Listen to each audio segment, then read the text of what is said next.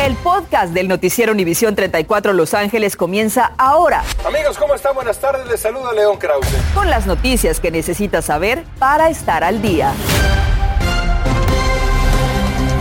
Amigos, ¿cómo están? Buenas tardes. Saluda León Krause. Feliz principio de semana. También le saluda Andrea González. Gracias por acompañarnos. La nueva variante del COVID-19, denominada como Omicron, está desatando preocupación por su capacidad de infectar a varias personas vacunadas y también a los que ya tuvieron la enfermedad. Osvaldo Borraes habló con expertos en la materia que enfatizaron la importancia de estar vacunados y recibir el refuerzo antes de que Omicron llegue a Estados Unidos. Osvaldo, ¿qué te dijeron los expertos? Adelante, buenas tardes. Andrea León, muy buenas tardes. Lo que sabemos hasta el momento es que solamente la variante Delta es la que se conoce y la que está todavía activa en Estados Unidos, pero hay preocupación, como ustedes acaban de mencionar, y la respuesta a todo esto es muy clara de los científicos.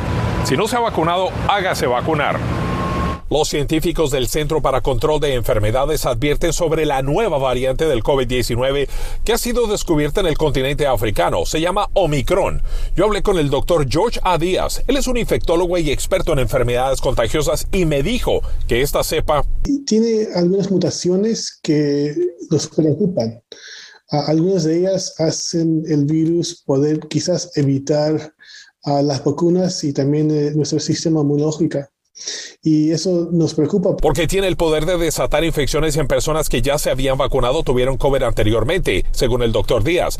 Las mutaciones del virus surgen porque sigue reproduciéndose en personas que no se han vacunado. En África, por ejemplo, solo el 6% de la población está vacunado. Por eso es vital hacerlo. Ya tenemos un variante que se llama Delta y ese, esa, ese variante eh, está causando muchas muertes en Estados Unidos, especialmente en nuestra comunidad hispana. Y es por eso que las autoridades de salud del condado y el estado están al pendiente del efecto y los peligros de Omicron. Nosotros captamos a personas en la comunidad de Boyle Heights vacunándose y enterándose más de la nueva mutación del virus del COVID-19. Ya sabemos que los anticuerpos se bajan después de los primeros dos dosis. Y es como no es uh, tener la vacuna que tenemos que poner, el booster para subir los anticuerpos. De hecho, este próximo sábado estarán atendiendo a todos, incluyendo niños de 5 años o más, para vacunarlos o proveer el refuerzo. Cualquier persona está invitada para hacerlo. Omicron aún no ha sido detectado en Estados Unidos, pero científicos coinciden que es cuestión de tiempo. Y recordemos lo más importante de todo esto desde que comenzó. Utilice un tapabocas si está en un grupo de personas que usted no conoce, no sabe de dónde vienen. Dos, lávese las manos. Esto lo hemos dicho desde el inicio de todas nuestras coberturas. Mantener siempre la higiene personal y el distanciamiento para evitar un contagio. Transmitiéndoles en vivo, yo soy Osvaldo Borraes. Regresamos con ustedes al estudio y vacunarse. No hay atajos. Gracias a Osvaldo Borraes. Esta tarde, Jermarcus David, 29 años de edad, está tras las rejas como sospechoso de haber asesinado a sus cuatro hijos, todos menores de 12 años. La abuela de ellos, de unos 50 años, también fue encontrada muerta en la casa de la familia allá en Lancaster. El tiroteo reportado ayer a eso de las 10 y media de la noche en la cuadra 3500 de Garnett Lane, así lo informó el sheriff. Los vecinos reaccionaron consternados. La señora decía, what do I do, what do I do, what do I do. Y, preguntaba por los niños y se la tuvieron que llevar porque se estaba poniendo muy mal. Este, no podían pasar porque ya tenían encerrado ahí, pero la señora pegaba unos gritos que por eso fue que nosotros salimos a ver. Yo como madre no puedo entender el dolor de esa mamá, perder cuatro hijos y su mamá. Los pequeños asesinados, tres niños, una niña, todos recibieron disparos en la parte alta del cuerpo. Al sospechoso se le fijó una fianza de dos millones de dólares. Si usted tiene cualquier información sobre este horrendo caso, por favor, llame a la policía. Mientras tanto, en Castaic continúa el rastreo del área de Chiquita Canyon Landfill tras la desaparición y posible muerte de Heidi Plank, de 39 años de edad. Están haciendo excavaciones en busca de restos humanos. Su esposo reportó su desaparición el pasado 20 de octubre. Plank fue vista por última vez el 17 de octubre en unos apartamentos en el centro de Los Ángeles, donde también estaba su perro. Y el 4 de noviembre hallaron su vehículo en un estacionamiento lejos de los apartamentos. Por otra parte, un hombre de 60 años murió al caer un gigantesco árbol sobre su casa de dos pisos, esto en Encino. Tres personas que estaban también ahí en el hogar, ubicado en el 5006 al norte de la avenida Odessa, poco después de las 11 de la noche, resultaron ilesos. Los bomberos y cuerpos de rescate trataron de salvar al hombre ya mayor, no lo lograron, murió en el lugar. El Concilio de Los Ángeles podría pedir al Estado que el código alimenticio sea más incluyente para los vendedores ambulantes. Los concejales analizarán esta posibilidad mañana para ayudar a que los vendedores de las calles puedan tener acceso a un sistema de regulaciones que sea más sencillo.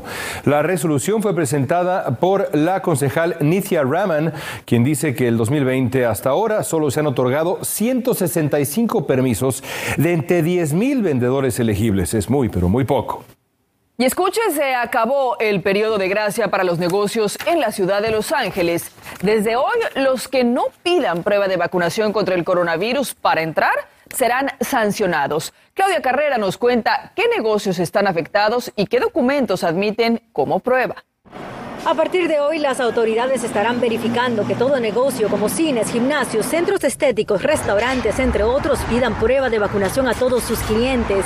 Dueños de negocios como Doña Hilda aseguran ser los más afectados. Apenas estamos logrando levantar de la epidemia que pasó, empezábamos a agarrar y ahora con esto a sus 73 años, doña Hilda aún labora y ahora, debido a la pandemia, hace el trabajo de tres personas. Abrió este restaurante hace 30 años y recientemente se vio forzada a poner su local en venta. Es que sus gastos son más que sus ganancias. Lo que se llama una multa de estar pagando si no alcanzo ni a pagar los biles, que se están pagando tanto biles caros. Pedir comprobante de vacuna solo empeora su situación, dice. Eso ya la gente ya el que dice solo miran y pues se van. Por su parte, consumidores aseguran estar de acuerdo con esta medida. Esa restricción, yo como más tranquilo, puedo traer a mi familia contento. Si no, nos vamos a volver a regresar para atrás, van a volver a cerrar y no es bueno para nosotros. ¿Y qué documentación podrá presentar si quiere visitar uno de estos establecimientos? Tarjeta de vacunación de los CDC, fotocopia o fotografía de la tarjeta, registro digital de la tarjeta o documento de vacunación de un proveedor de su seguro médico. Por otro lado, las personas que aún no se han vacunado tendrán la opción de sentarse en el exterior y mostrar una prueba negativa de COVID-19. Negocios que no cumplan con esta ordenanza podrían enfrentar penalidades. La primera violación recibirá una advertencia, la segunda violación una multa de mil dólares y podría llegar hasta los cinco mil dólares. Las personas exentas a este mandato serán aquellas que no se han vacunado por razones médicas o religiosas, pero eso sí tendrán que presentar una prueba de COVID-19 negativa para ingresar a estos establecimientos, tomada dentro de las 72 horas. Yo soy Claudia Carrera, del centro de Los Ángeles. Vuelvo contigo al estudio. Debido a la congestión en los puertos de Los Ángeles y Long Beach, ya se está usando el puerto de Jueneme para ayudar a aliviar la carga. Esto es posible gracias a un antiguo acuerdo firmado desde 2002 con la base naval del condado de Ventura para usar un muelle, dos edificios y terrenos dentro de la base. Sin embargo, esa es la primera vez en más de una década que esto se activa. Y ahora que estamos en plena temporada de compras navideñas, tenga cuidado con los estafadores cibernéticos. Y es que el Buró de Mejores Negocios publicó una lista de las 12 estafas más comunes en época navideña. Dice que los criminales usan correos electrónicos y redes sociales para realizar todos sus robos y fraudes, pero las redes son el lugar en el que los consumidores son más vulnerables tenga un antivirus antes que haga sus compras, especialmente si va a ir a visitar páginas por primera vez, compañías por primera vez. Tengan mucho cuidado porque esos anuncios los están tratando de llevar a páginas falsas, páginas que están diseñadas simplemente para robar su información financiera o su identidad, ah, su identidad. El Buró de Mejores Negocios advierte también sobre la propaganda comercial engañosa y el intercambio de artículos. Tampoco se deje engañar por las falsas organizaciones caritativas que aparecen en grandes números en esta época decembrina. A pesar de que hace días había grandes expectativas sobre las ventas del Viernes Negro, los centros comerciales reportaron que en realidad no se vieron esas grandes cantidades de personas esperando entrar a las tiendas. Eh, en realidad se dio un 28% menos de ventas que en el 2019. Esto podría deberse al temor que la nueva variante Omicron del coronavirus despertó Ahora se espera que las ventas por Internet sean mayores. eh, hay una situación que está apremiando para que el consumidor no se lance como lo hizo en fiestas anteriores y eso tiene que ver con el COVID-19 y su nueva variante del Omicron que se espera que tenga un impacto directamente sobre el bolsillo de los consumidores, llevándolos más al resguardo, al ahorro que al gasto. Los especialistas también piensan que los centros comerciales no tuvieron tantas personas a la vez por la inflación y porque las ofertas, tanto en tiendas como en Internet, se han estado dando a lo largo de los días que conducen a la Navidad. En instantes, el crédito tributario por hijos tiene hoy una fecha crucial para hacer cualquier cambio. Me encuentro en el hospital donde la arquitecta Hilda Cabrales tuvo que ser desconectada. Sus familiares optaron por la donación de órganos, pero a la vez exigen justicia. Leo Messi agranda su leyenda, suma otro balón de oro y se acabó. El menor de los dos santos, Jonathan, está fuera del Galaxy. Estás escuchando el podcast del noticiero Univisión 34 Los Ángeles. Triste noticia esta, sin duda desconectan del apoyo, el soporte vital a la arquitecta Hilda Marcela Cabrales. Esto tras ser declarada con muerte cerebral en medio del dolor de su familia se tomó esta decisión que cambiará la vida de muchas personas. Mili Delgado habló con su padre y nos dice cuál es el sentir en este momento. Esperaré el día en que te pueda volver a abrazar. Descansa en paz, hija mía, mi con esas emotivas palabras es como un padre le dice adiós a su mayor tesoro. El día de hoy cumple 27 años. Nosotros, en lugar de estar renegando con Dios o por esa decisión, yo le he dado gracias a Él por habernos prestado estos 27 años.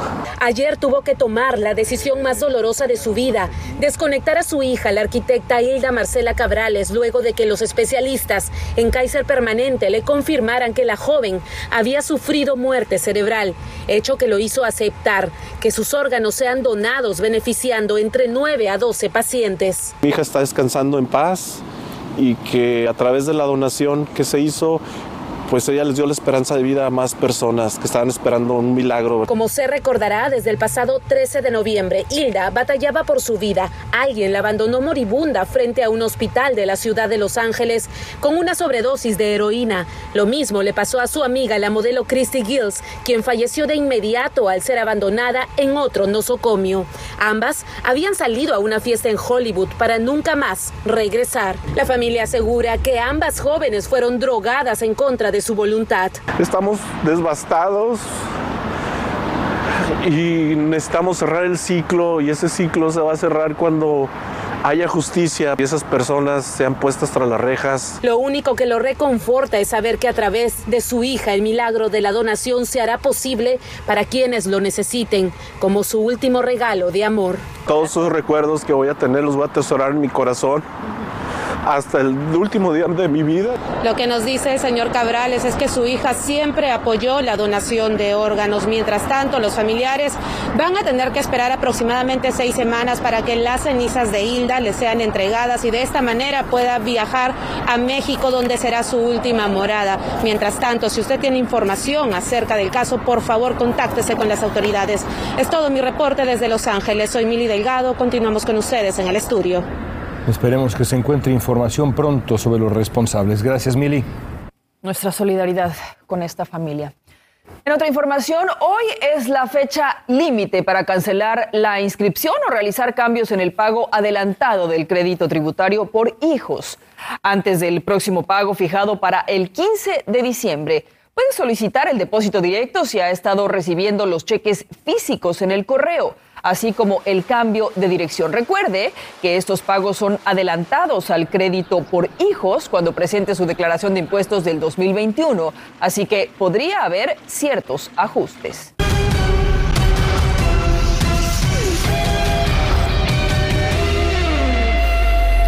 Pues se acaba una época en el, en el Galaxy, sin duda, porque Jonathan Dos Santos pues, eh, marcó eso, eso mismo, una, una etapa, una era interesante. De verdad, aunque ya no estaba como en su mejor momento, de verdad que hizo muy buen equipo y con la afición se llevaba súper bien, León, de verdad.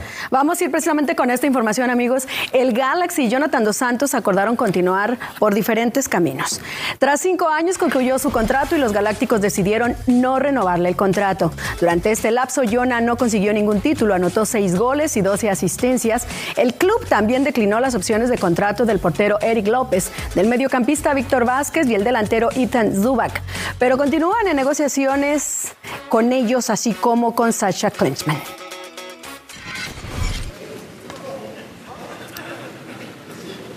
Lionel Messi. Su leyenda al obtener el séptimo balón de oro. Acompañado de su esposa y sus hijos, el delantero recibió el reconocimiento de manos de su gran amigo Luis Suárez.